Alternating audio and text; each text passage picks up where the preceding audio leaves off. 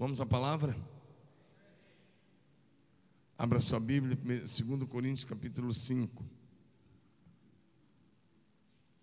Segunda carta de Paulo à igreja de Corinto, capítulo 5.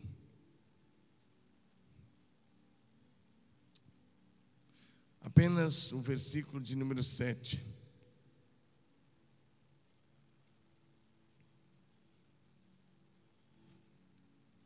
Segunda carta de Paulo igreja de Corinto, capítulo 5, verso 7, diz assim: Visto que andamos por fé e não pelo que vemos. Vamos ler juntos? Visto que andamos por fé e não pelo que vemos.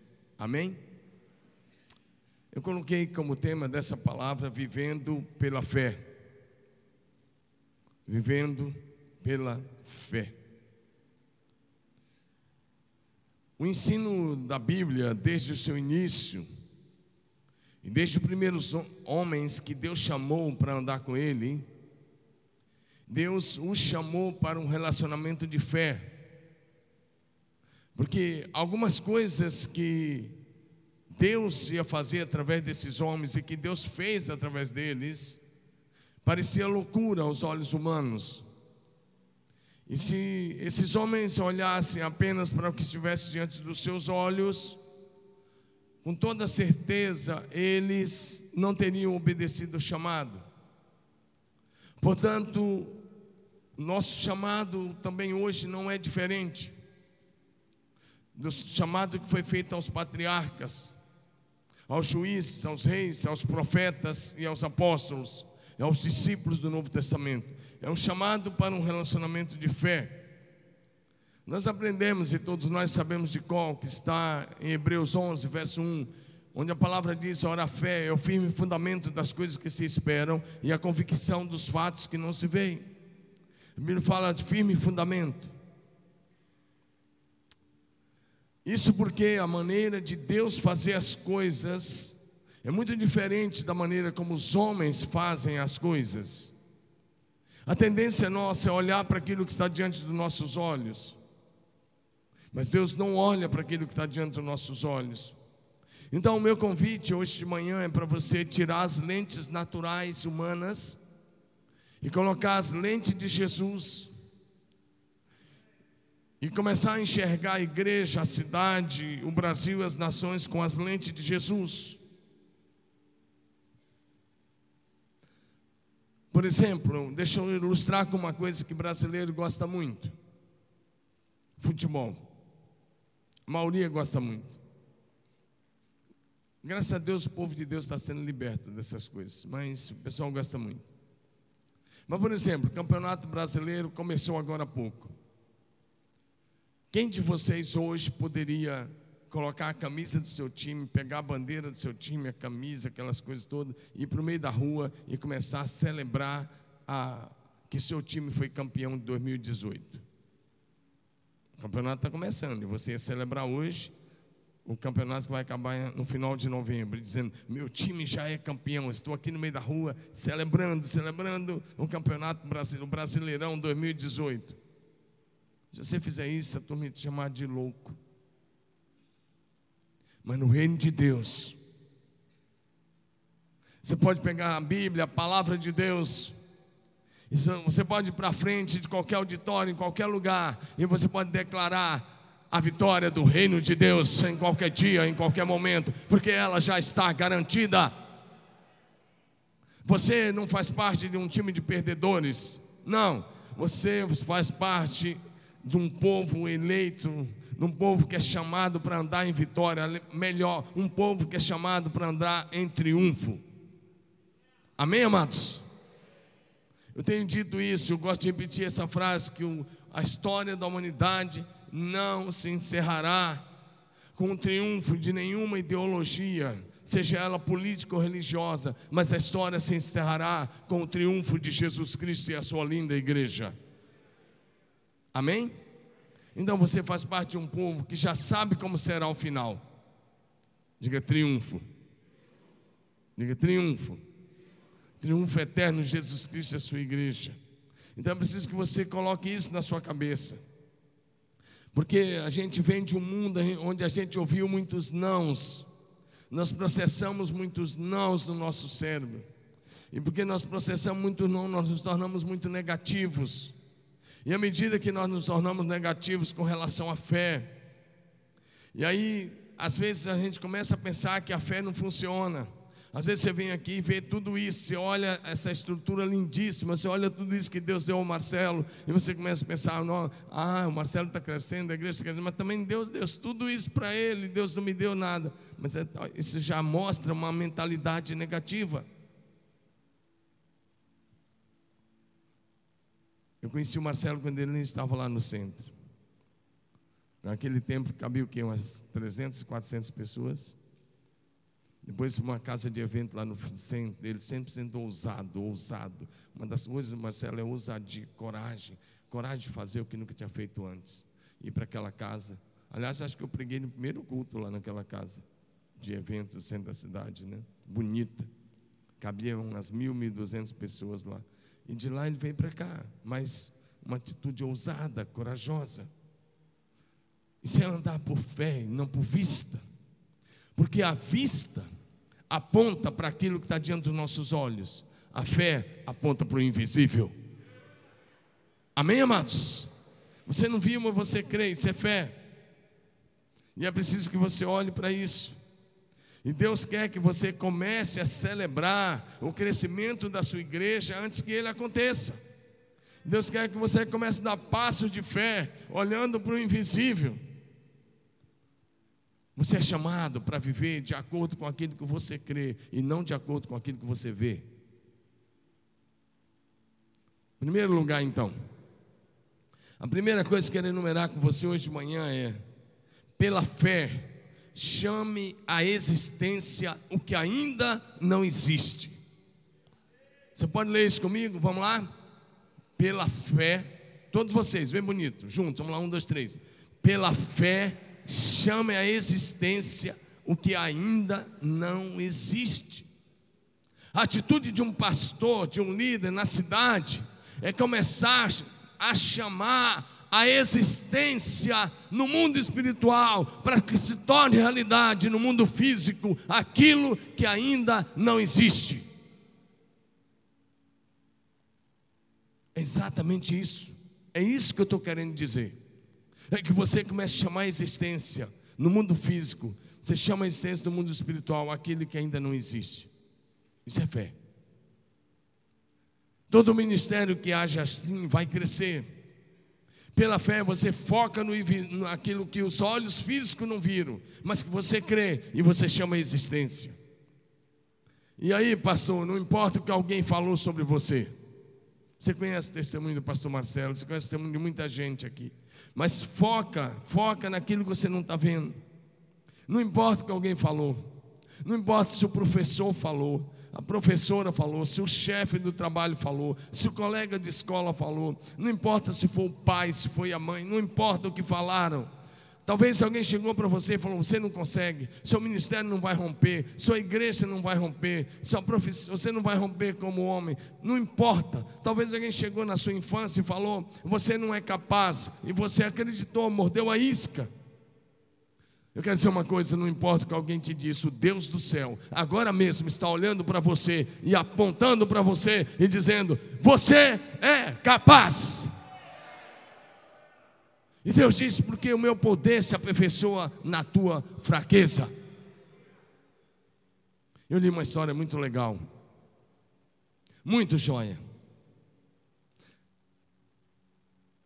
A história da mãe de Thomas Edison e a história de Thomas Edison. Thomas Edison, quando foi para a escola, depois de uma semana na escola, a professora pegou ele pelo braço, levou de volta na casa da mãe e entregou ele para a mãe. Aliás, tem até um vídeo agora na internet sobre isso. Você pode depois olhar. Agora não, não do culto não, mas depois você pode ver. E levou ele e disse para a mãe dele que ele não teria a mínima condição de aprender nem de ser alfabetizado. E ela deu uma carta, e na carta estava registrado tudo que a professora pensava sobre ele. Ele não era alfabetizado ainda, Então ele olhou para a mãe e falou: O que é que a carta está dizendo? E ela leu a carta assim para ele: A carta está dizendo, meu filho, que você é um gênio, que você é super inteligente, que você está acima da média de todos os outros alunos daquela classe. Por isso você não pode ficar lá, porque você é mais inteligente que todos eles. Então agora a mamãe vai ter que te alfabetizar e vai, eu vou te ensinar aqui em casa. E ele acreditou na mãe, porque era a mãe que estava falando. Para tudo, ela estava com a carta aberta. A carta dizia outras coisas, mas ela leu assim: Você é um gênio. Você está muito acima da média de todos eles. Por isso, eu vou cuidar de você aqui. Os anos se passaram, você sabe. Thomas Edison patenteou mais de mil invenções. Mais de mil invenções. Olha para cima, está vendo essa lâmpada elétrica aí? Ele foi o homem que inventou a lâmpada elétrica em qualquer lugar. Em qualquer lugar onde uma lâmpada elétrica acender, nós devemos a este homem chamado Thomas Edison, que um dia a professora descartou, que um dia a professora disse que ele não tinha jeito, que um dia a, a professora disse que ele era burro. Mas a mãe disse: não, você é um gênio. E a palavra tem poder. Para fazer essa a lâmpada elétrica acender, ele testou bem mais de mil vezes. E sempre que dava errado, ele disse, diz a história, cada vez ele dizia, oba, descobri mais uma, mais uma maneira de como não dá certo. Muitos anos depois, quando ele era muito famoso, a mãezinha dele morreu. Ele foi arrumar as coisas na casa da mãe. E olhando no armário, aquela carta estava lá. A carta da primeira professora. Então ele abriu a carta. E a carta dizia bem ao contrário do que a mãe dele tinha dito. A carta dizia que ele, em outras palavras, era um burro, que ele não tinha a mínima da mínima condição de aprender, por isso ele não podia frequentar a classe. Ele leu a, a, a carta e ele disse, depois da seguinte frase: eu, eu sou fruto da atitude de uma mãe corajosa, ousada e uma mulher de fé em Deus. Amém, amados?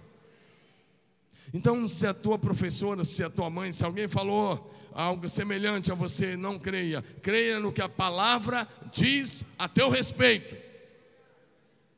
Para andar pela fé, você jamais poderá crer. Desculpe, para andar pela fé, você jamais poderá crer naquilo, olhar para aquilo que você não tem.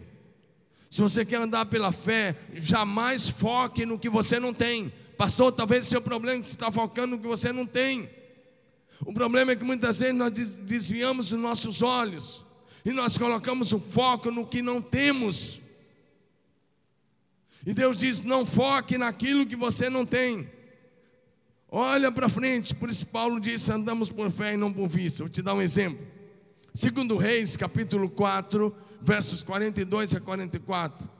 Segundo o livro de Reis 4, 42, 44, o texto diz assim: Veio um homem de Baal, Salisa, trazendo ao homem de Deus 20 pães de cevada. Diga assim: 20 pães de cevada.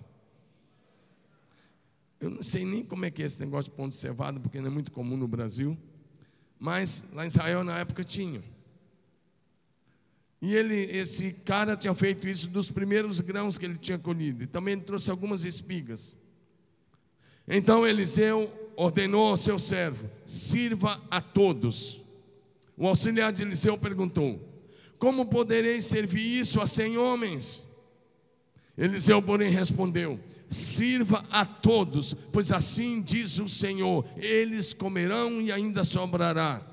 Então ele serviu a todos conforme a palavra do Senhor, e eles comeram e ainda sobrou. Diga amém.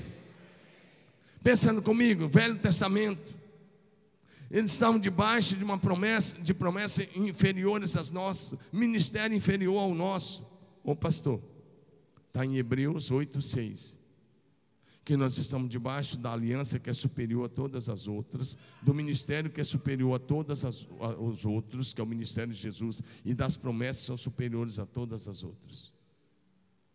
Eles estavam debaixo de promessas inferiores, aliança inferior, ministério inferior porque ainda não tinha chegado o ministério de Jesus. E um homem vai lá e leva para Eliseu 20 pãezinhos de cevada. Que você comeria uns 4, 5 daquele ainda ficaria assim, procurando alguma coisa. E Eliseu tem 100 homens famintos, época de dificuldade, futuros profetas. E Eliseu olha para o seu auxiliar, provavelmente Geazi, e diz para ele: sirva a todos. E ele fala: como? Nós temos 100 homens famintos, como é que eu vou servir 100 homens com 20 pãezinhos?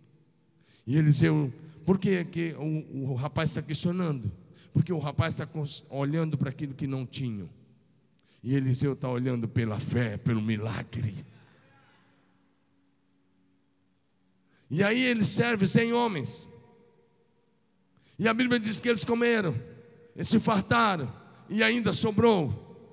Então você olha para a multiplicação dos pães e peixes por Jesus, você pensa assim: Jesus foi o primeiro a multiplicar pães. Deixa eu dizer, não, o primeiro que multiplicou pães foi Eliseu, lá atrás. Diga amém. E Deus está procurando gente ousada, gente que não fica focando no que não tem, mas gente que anda pela fé. Sabe por que você precisa agir assim? Você precisa agir assim, porque em todas as promessas de Deus o Pai, você já tem o sim em Cristo Jesus, o Senhor. Você pode levantar sua mão e dizer em todas as promessas. Diga em todas as promessas. Em todas as promessas eu já tenho sim. Você já tem o sim, você já tem o sim, você já tem o sim.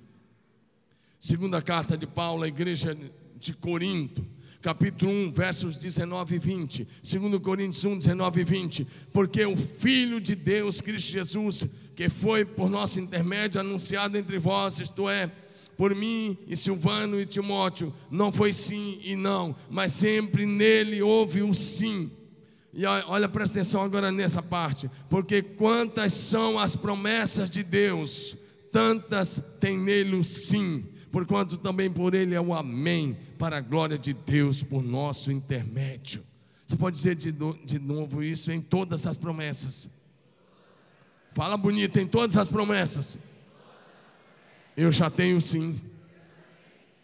Se você já tem um sim em todas as promessas, eu te pergunto, por que você está andando abaixo das promessas?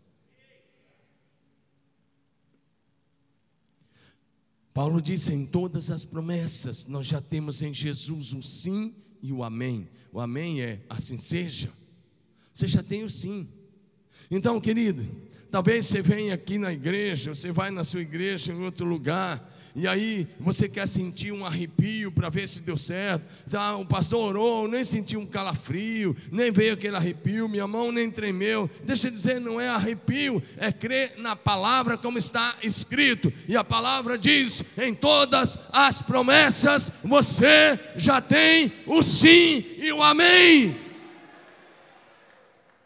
Sim e o amém. Ah, eu quero que a minha igreja cresça. Eu quero conquistar a cidade. Você já tem o sim e o amém.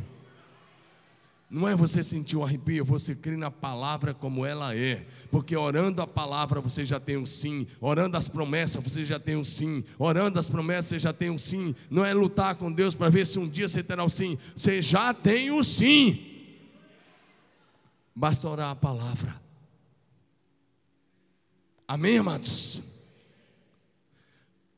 Às vezes você está esperando uma promessa, pastor, mas eu estou orando a promessa, estou orando a promessa, estou esperando a promessa. Não tem problema.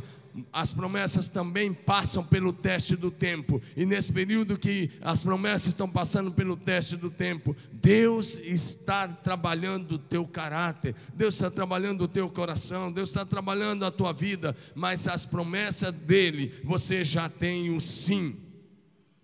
E se tiver que esperar um pouco, espera, mas você tem o sim. Quando eu olho para a vida de Caleb, quando ele pisou na terra prometida junto com os outros espias, ele tinha 40 anos. Ele e Josué perseveraram, os outros morreram. E aí 45 anos se passaram, ele estava com 85 anos. E ele pisa naquela região de Hebron. Ele vai até Josué, que é o novo líder. Ele fala: Me dá essa terra, porque eu pisei aqui. E Moisés, o homem de Deus, disse que essa terra seria minha por herança. Ei, meu querido pastor Lido, talvez você veja aqui e você está querendo já jogar o bastão da fé, você está querendo já jogar a toalha. Deixa eu dizer, não é hora de você fazer isso, é hora de você avançar, não importa a tua idade. Caleb está com 85 anos, ele está dizendo: Eu vou subir montanha e eu vou derrotar os gigantes. Porque Caleb andava por fé e não por vista. O restante dos líderes olharam para os gigantes e perderam o foco da promessa. Você talvez está cometendo esse erro. Você está olhando as dificuldades da cidade, você está olhando as fontes de morte, você está olhando o avanço do tráfico, você está olhando o avanço do espiritismo, você está olhando o avanço da idolatria. Tira os olhos dessa coisa, dessas coisas erradas, tira os olhos daquilo que o diabo está tentando fazer e coloca os olhos naquele que é invisível, naquele que chamou à existência todas as coisas pela palavra do seu poder. Deixa eu dizer uma coisa, olha para mim. Está cheio de coisas que você está pedindo para Deus fazer, que Ele mandou você fazer. E uma delas é declarar a palavra. A Bíblia diz que Deus criou todas as coisas pela palavra do seu poder. Certo? Gênesis 1. O texto começa dizendo: No princípio criou Deus os céus e a terra, a terra era sem forma e vazia, e o Espírito de Deus parava sobre a face das águas antes de Deus falar, pega esse princípio. Antes de Deus falar, o Espírito estava parado sobre a face das águas. Parado. Sabe quando é que o Espírito começou a se mover? Quando Deus liberou a palavra. Qual foi a palavra? Haja luz. Então o Espírito se moveu e hoje houve luz. E Deus foi dizendo: haja isso, apareça a porção seca. O Espírito se move e aparece a porção seca. Haja separação entre as águas, estão embaixo, as águas em cima. E assim houve, porque o Espírito ia se movendo à medida que Deus ia liberando a palavra. O que está querendo dizer, pastor? Eu estou querendo dizer que o Espírito Santo vai se mover na tua cidade à medida que você liberar a palavra, à medida que você liberar a palavra, à medida que você liberar a palavra. Hoje você é a voz de Deus, você é a boca de Deus, você é o profeta de Deus na sua cidade. Libera a palavra da vida, libera a palavra da bênção, libera a palavra profética. O Espírito vai se mover mediante a tua palavra, pastor. Ei, é assim, é assim. Se você falar de morte, de problema, o Espírito não vai se mover. Mas fala da vida. Começa a liberar a palavra. E o Espírito vai se mover. E as fontes de morte vão sendo transformadas em fonte de vida. E as fontes de maldição vão sendo transformadas em fonte de bênção. E a salvação vai alcançar todos os moradores da tua cidade. Amém?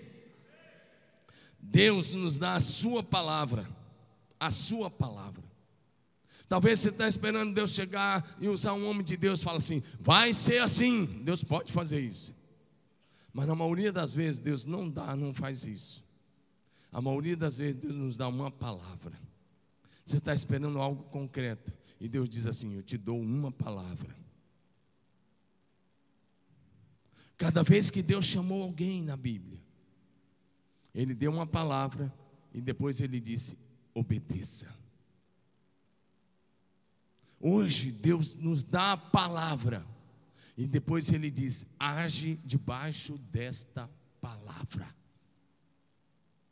Por exemplo, Deus chega para Abraão: sai da sua terra, da sua parentela, lá atrás. E agora ele diz: haja. E ele sai, é ação. Vamos para o Novo Testamento, rapidinho.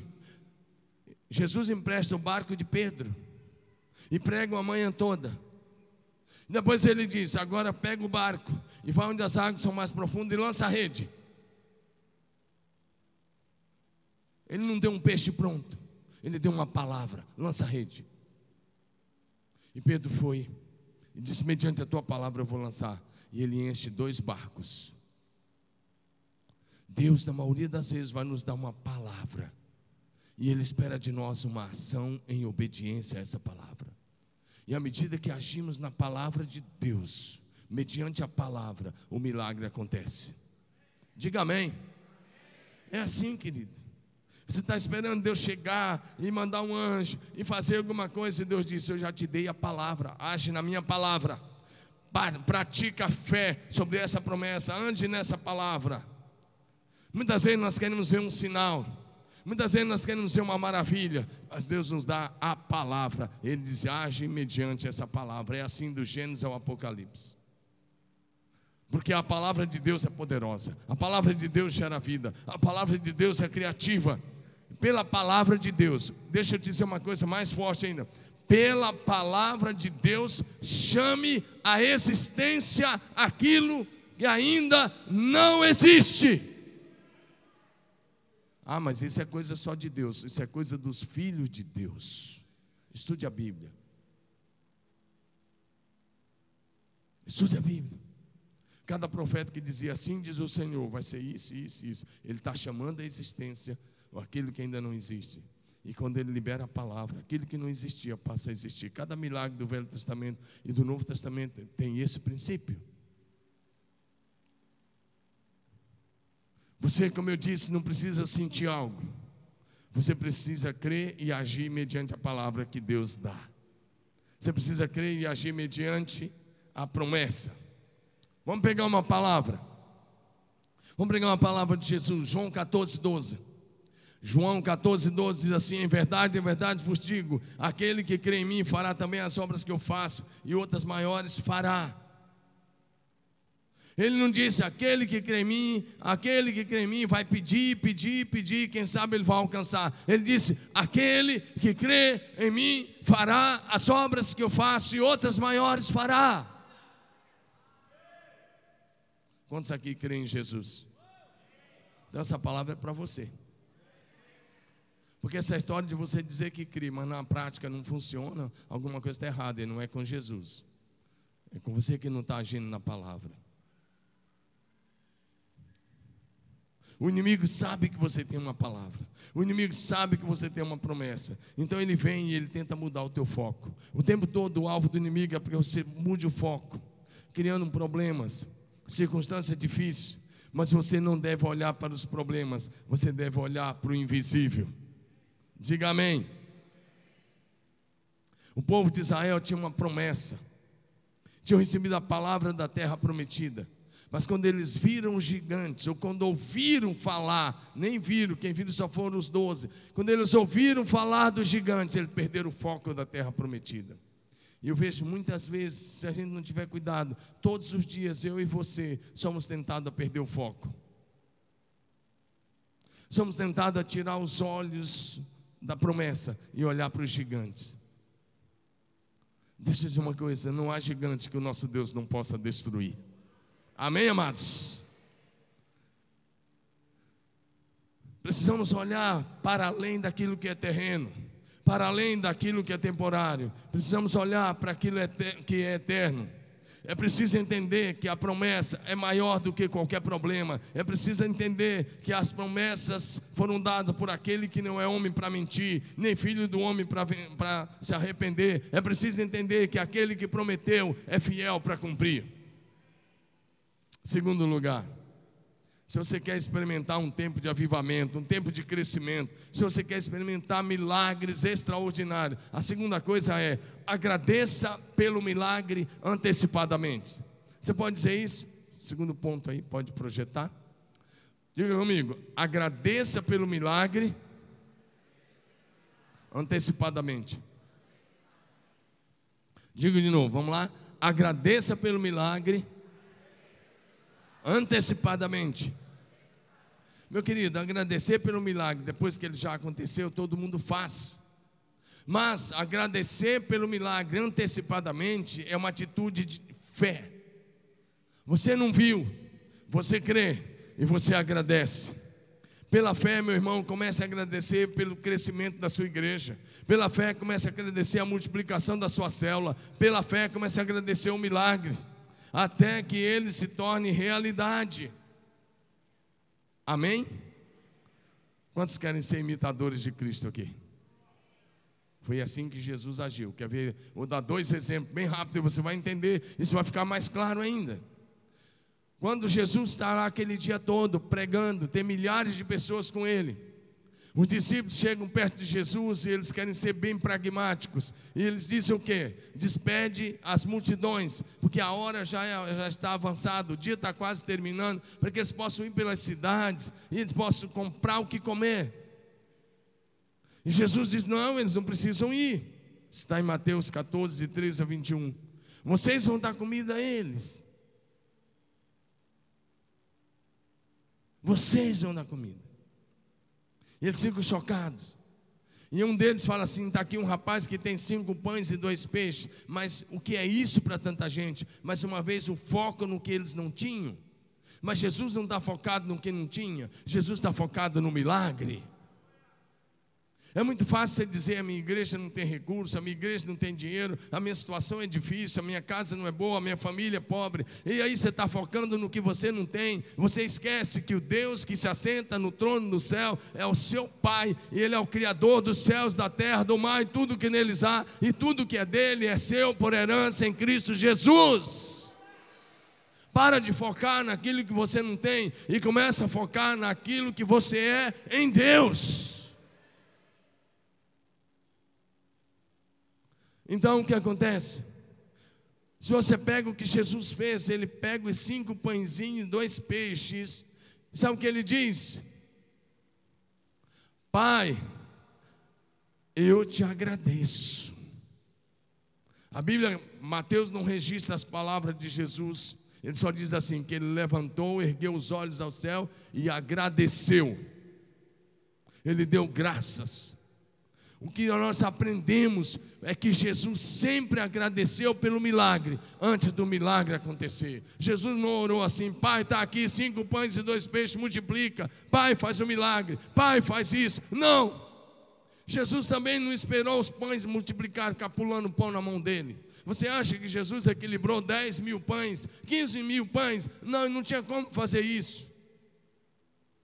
Pela fé, olhando para o invisível, Jesus agradeceu pelo milagre, antes de ver o milagre acontecer. Em seguida, quando ele terminou de orar, eu creio, ainda tinha na mão dele cinco pães e dois peixes, não tinha dez, tinha cinco pães e dois peixes, e ele vai dando aos discípulos. Então, à medida que ele vai dando, o milagre vai acontecendo, a multiplicação vai acontecendo, e aí o final da história, você sabe: cinco mil homens alimentados, além das, das mulheres e crianças. Se cada um estava ali com a sua esposa, mais de dez mil pessoas, com toda certeza. Alguém já disse que entre 10 e 15 mil pessoas.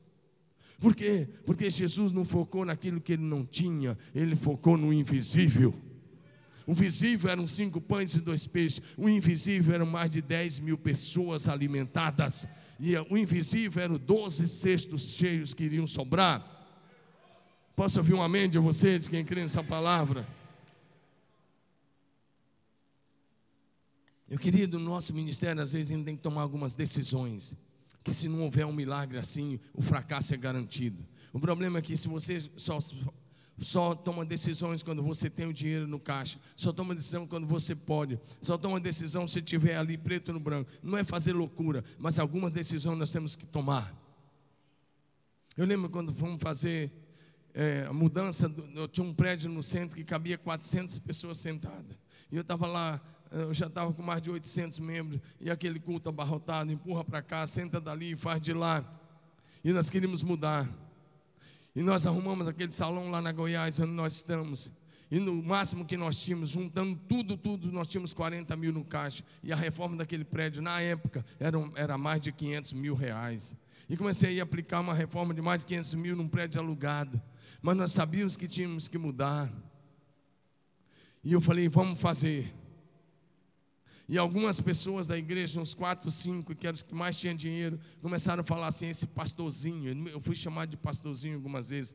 Eu não ligo, não, pode chamar. Esse pastorzinho é louco. Quem ele pensa que é? E eles falaram: nós não vamos contribuir, nós vamos ver o que, que vai acontecer com ele.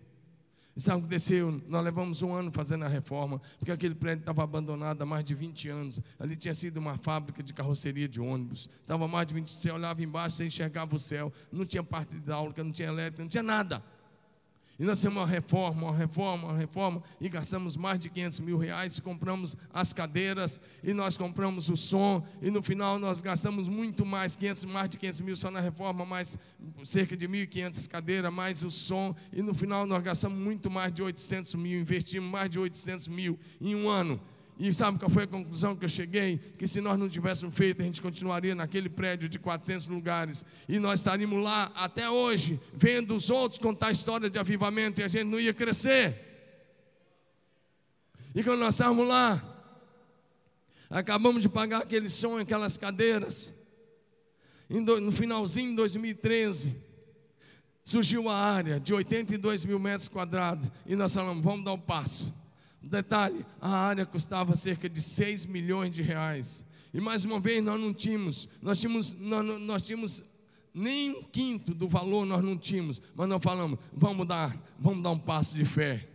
Quando a entrada na igreja na época era por volta de 170 mil, 180 no máximo, e a folha de pagamento já chegava a 120, é, contando todos os missionários, eram muitos missionários, pastores e administração no geral. Nós já tínhamos um compromisso mensal de 120, e nós demos um valor de entrada, e nós assumimos uma, é, um, compramos uma área de 6 milhões de reais, e nós assumimos parcela de 120 mil. Como é que você tem entrada de 170, incluindo inscrição de face a face, incluindo inscrição de conferência, tudo aqui dava 170, 180. Como é que você tem uma entrada de 170, você já tem uma saída mensal de 120 e você assume mais uma parcela de 120? Pois é, nós fizemos essa loucura. Eu sabia que meu ministério estava em jogo, eu sabia que se não houvesse um milagre, nós iríamos fracassar, mas nós assumimos.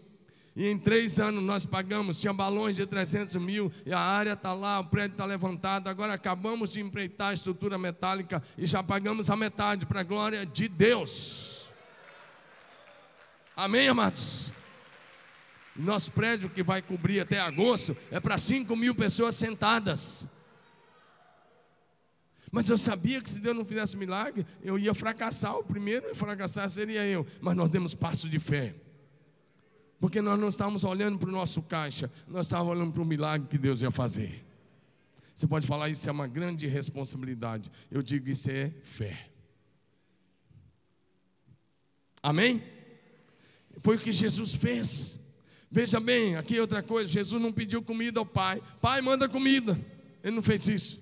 Ele agradeceu a Deus.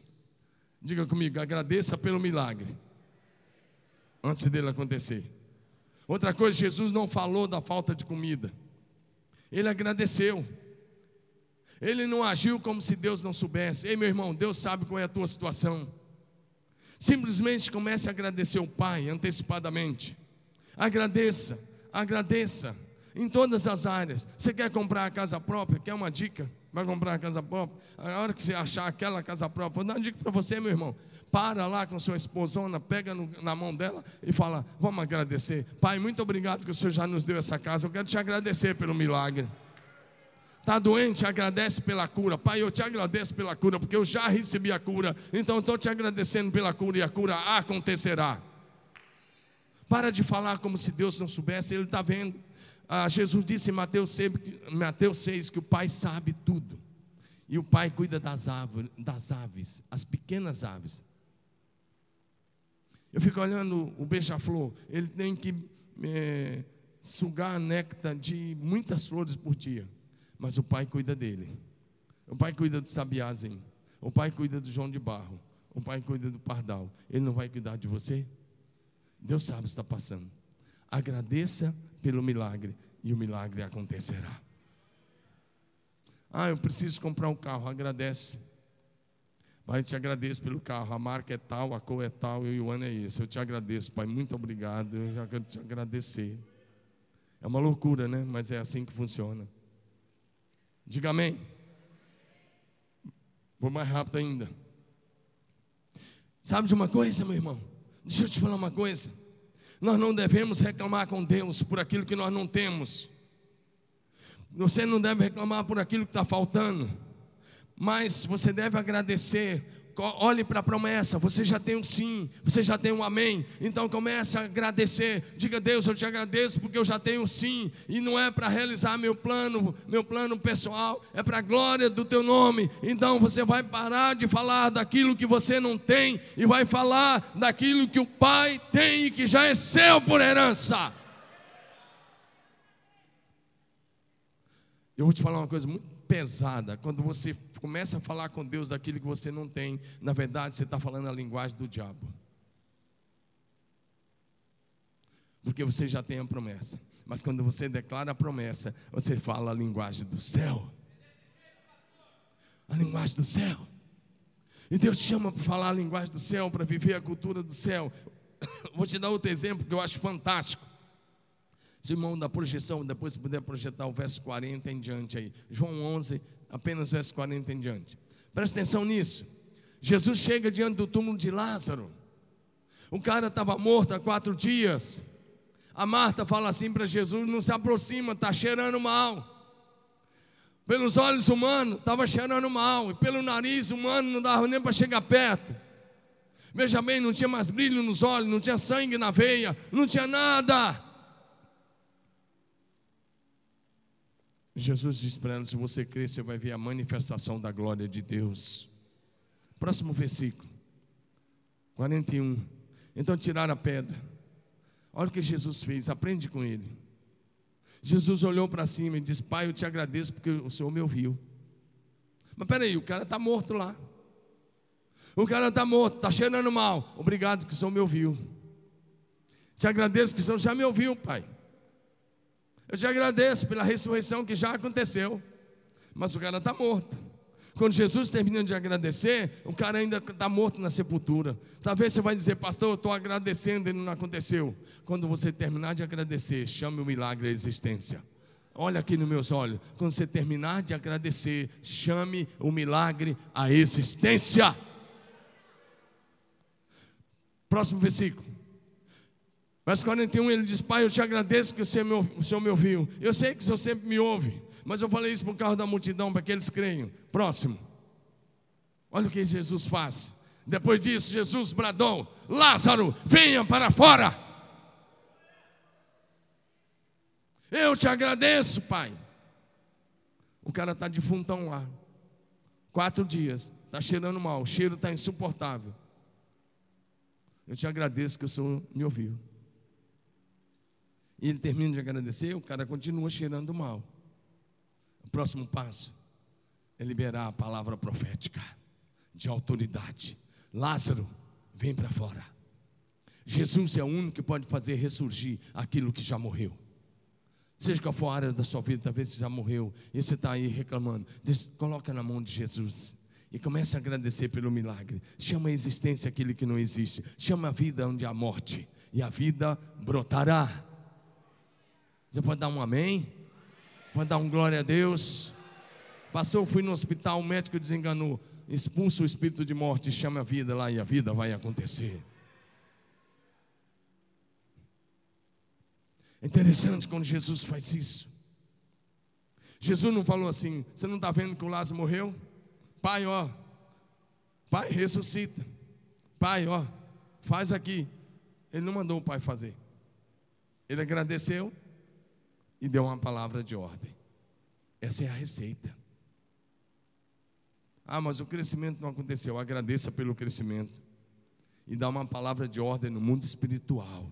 Ah, não tem o recurso. Tem sim, estão em algumas mãos. Apenas o diabo está aprisionando essas pessoas com recursos. Começa a declarar a liberação de recursos na sua igreja. Diga, eu declaro a liberação dos recursos que a minha igreja precisa. Eu declaro a liberação para a construção. Eu declaro a liberação porque é necessário para o envio de missionários. Eu declaro a liberação dos recursos que é necessário para o avanço do reino. Agradece e declara. Quebra as cadeias, quebra os grilhões. Como, pastor? Pela palavra de autoridade na sua boca, em nome de Jesus.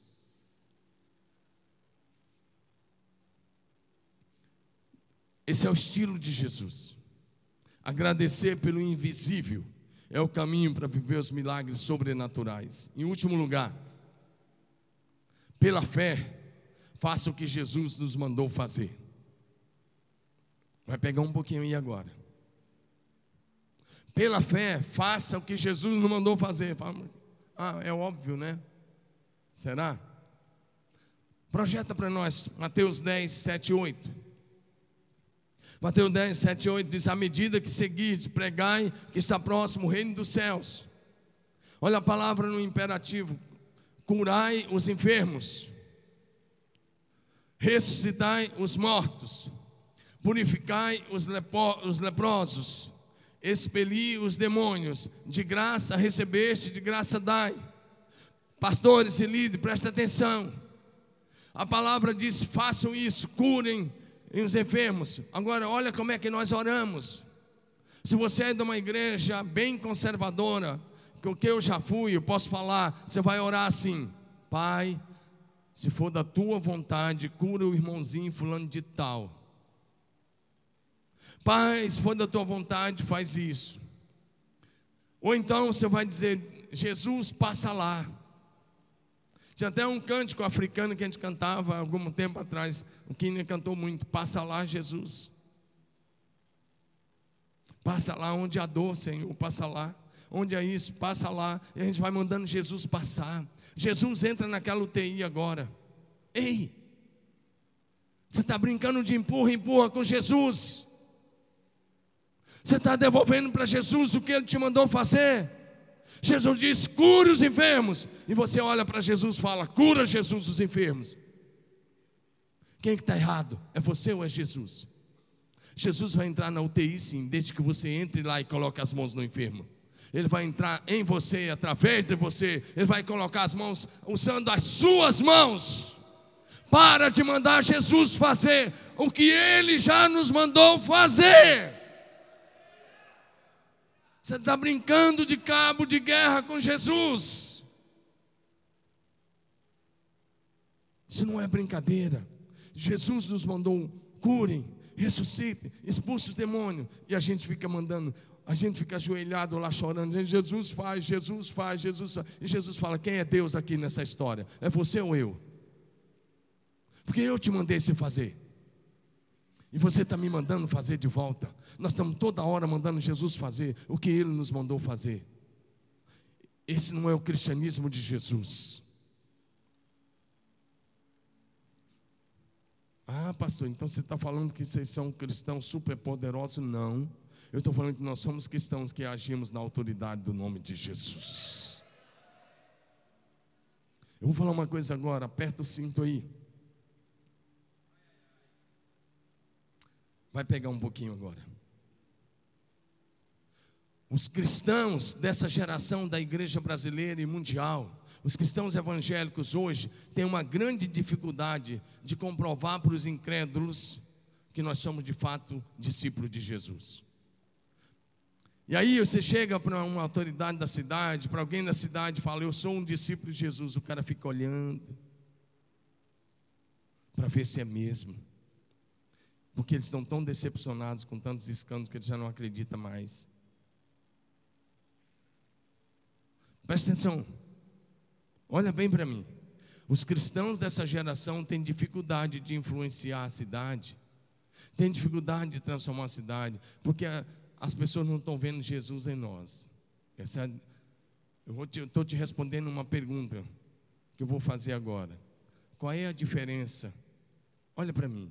Qual é a diferença entre nós cristãos dessa geração e os cristãos de Atos? Você sabe qual é? A diferença, vou repetir, vou repetir para você pegar. A diferença é que os cristãos dessa geração têm dificuldade de mostrar para o mundo que são discípulos de Jesus. E os cristãos de Atos, escute essa, é muito forte os cristãos de Atos tinham dificuldade de provar para as pessoas que eles não eram deuses.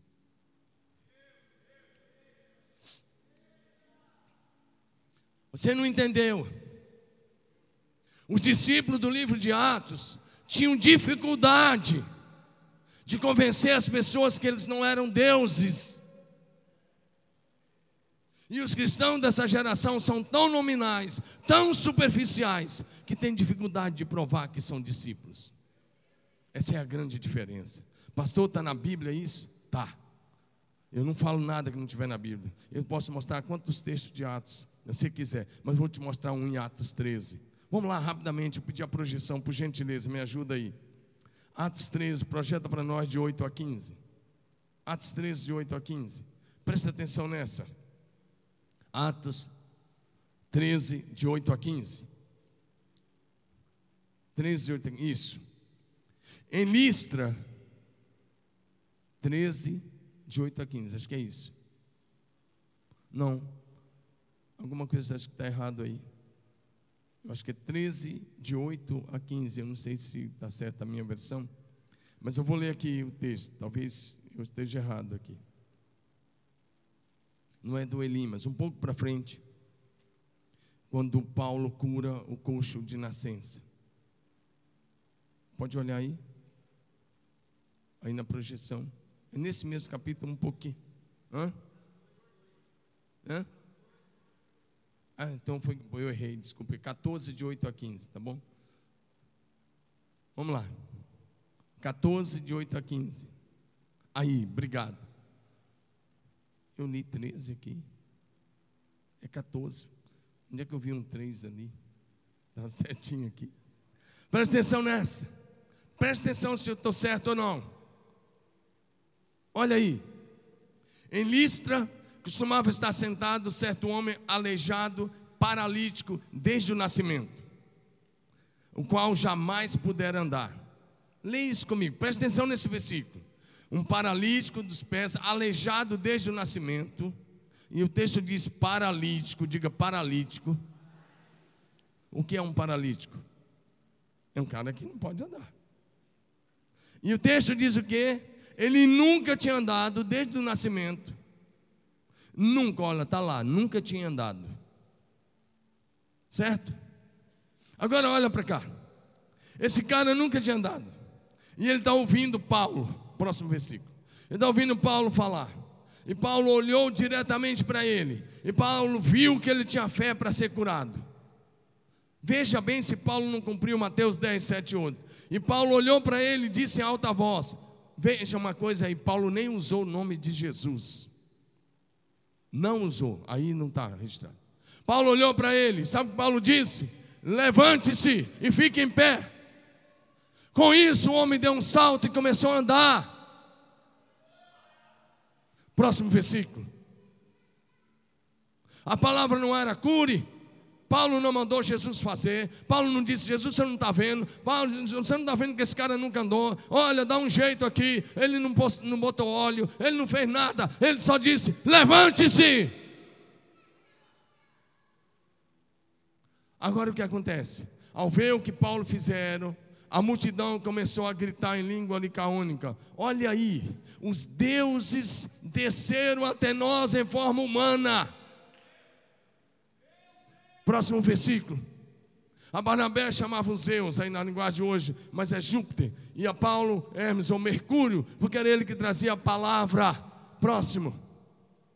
O sacerdote de Zeus, cujo templo ficava diante da cidade, trouxe bois e coroas de flores à porta da cidade, porque ele e a multidão queriam oferecer sacrifício para Paulo e Barnabé. Próximo. Ouvindo isso, os apóstolos Barnabé e Paulo rasgaram as suas roupas e correram para o meio da multidão, gritando: Homens, por que vocês estão fazendo isso? Nós também somos humanos como vocês, nós não somos deuses. Estamos trazendo a vocês as boas novas. Presta atenção.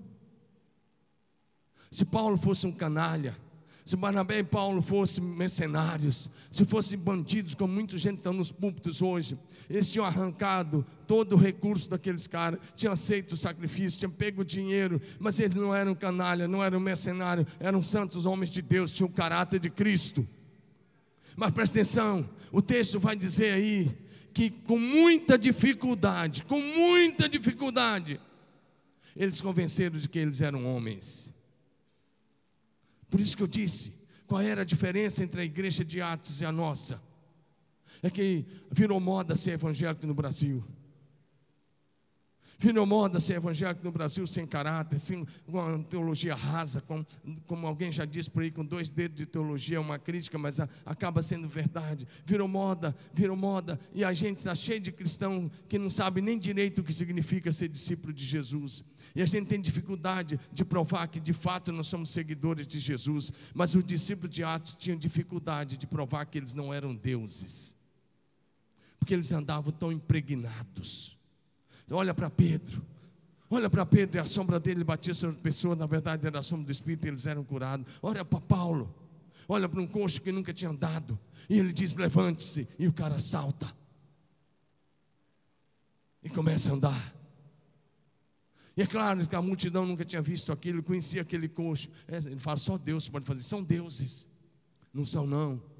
Eram homens como eu e você, sujeitos às mesmas paixões mas eram impregnados pelo poder do Espírito.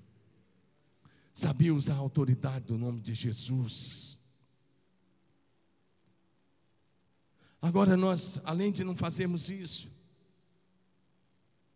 nós ficamos valorizando o que não temos, nós ficamos falando de problemas, a gente fica reclamando com muito mais dificuldade, porque nós perdemos a ideia de andar por fé e não por vista. Andamos por vista e não por fé. Se você quer experimentar um crescimento exponencial, se você quer viver o que você está vendo aqui em Aracatuba, lá na sua cidade, você vai precisar agir como os apóstolos. Para de focar naquilo que você não tem, desde o Velho Testamento, por exemplo, em Isaías 54. A recomendação é cante alegremente o estéreo. Cante, porque a tua esterilidade vai mudar. Cante, porque você vai ter mais filhos do que a mulher que já, era, já tinha mãe de filhos. Cante, porque a tua sorte está mudando. Cante, porque a tua história está mudando. Celebre a vitória antecipadamente. Por isso que Paulo disse: andamos por fé e não por vista. É provável que talvez a sua situação não está como você gostaria, mas você começa a celebrar quer atrair o céu para a terra, começa a celebrar. Ah, não tem recursos, celebra os recursos pela fé. Chama a existência. Você é a boca de Deus para essa geração. Você é o profeta de Deus para essa geração. Pastor, não sou profeta, sou só um líder de célula. Você é sim. A Bíblia diz em 2 Coríntios 5, 20 que nós somos embaixadores de Cristo. Você é o embaixador do céu na terra. E se você é o embaixador do céu, o embaixador do céu fala a linguagem do céu. Eu quero te encorajar a parar de viver um cristianismo simplesmente baseado na filosofia, na teologia e na psicologia. O berço da fé cristã não é a Grécia, é Israel. O berço da fé, a, a, a filosofia tem como berço a Grécia. Era muito comum na minha época os pastores terminar o curso de teologia já fazer de cara filosofia, que entrava até sem fazer vestibular, ou fazer psicanálise, ou fazer outras coisas e ficar confiando nessas técnicas. Eu quero te encorajar a voltar para a palavra, a viver como esses antigos irmãos viveram.